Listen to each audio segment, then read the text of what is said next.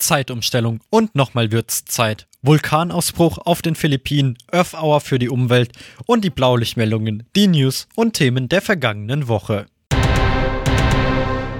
Am Sonntag werden die Uhren von 2 Uhr auf 3 Uhr auf die Sommerzeit vorgestellt, ehe am Sonntag, den 30. Oktober, die Uhren von 3 Uhr auf 2 Uhr wieder zurückgedreht werden.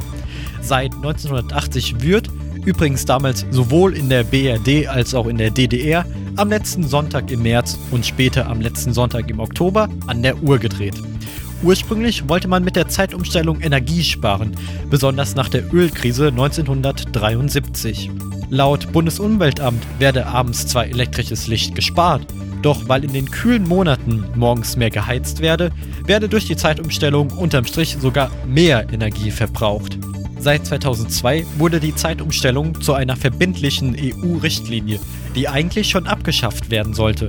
Allerdings ist man sich in Brüssel noch uneinig, welche Zeit dauerhaft gelten soll. Für die Winterzeit spricht, dass sie die normale mitteleuropäische Zeit ist.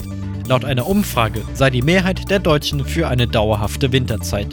Befürworter der Sommerzeit argumentieren mit mehr Lebensqualität, weil es abends länger hell sei. Über 1200 Menschen auf den Philippinen sollen Schutz in Notunterkünften gesucht haben. Sie sind vor dem Vulkan Tal, der auf der Insel Luzon liegt, geflohen.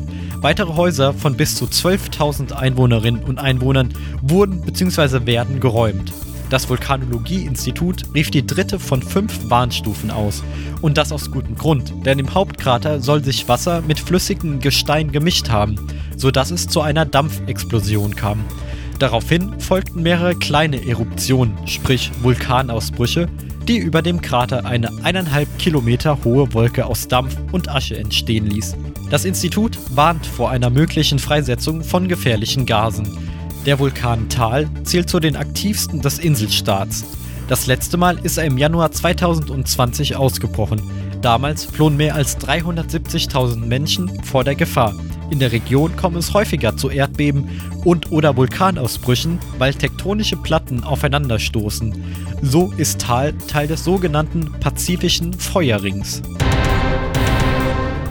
Was als symbolische Aktion vor vielen Jahren in Sydney begann, wurde zu einem der größten Events für die Umwelt. Weltweit sind Städte, Unternehmen und Menschen dazu eingeladen, um 20.30 Uhr unserer Zeit für eine Stunde ihre Lichter auszuknipsen.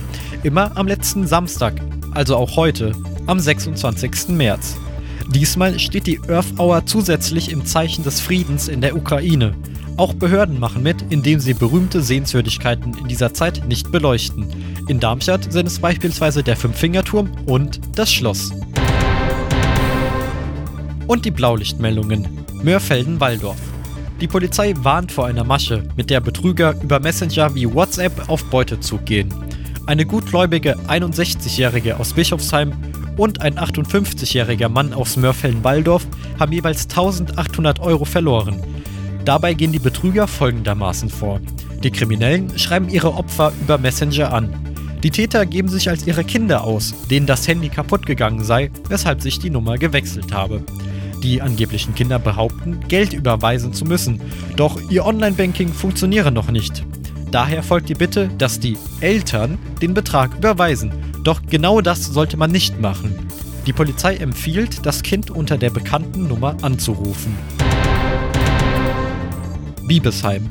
Zwischen Freitagnachmittag, den 18. März und Montagmorgen, den 21. März, wurden fünf Lastkraftwagen in der Otto-Hahn-Straße und im Brunnenweg zum Tatort.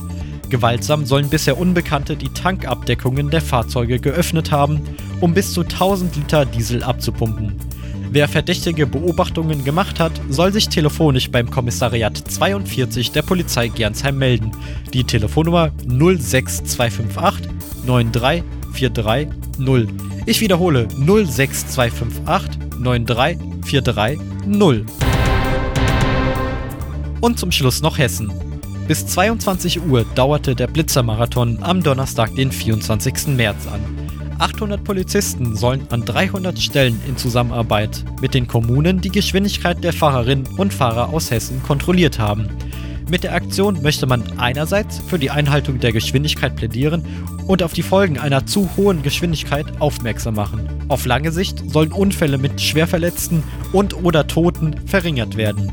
Insgesamt 320.000 Fahrzeuge sollen durch die zuvor bekannt gemachten Messstellen gefahren sein. Knapp 9.000 wurden wegen zu hoher Geschwindigkeit erfasst, darunter 139 Raser, die sich auf ein mindestens vierwöchiges Fahrverbot einstellen müssen.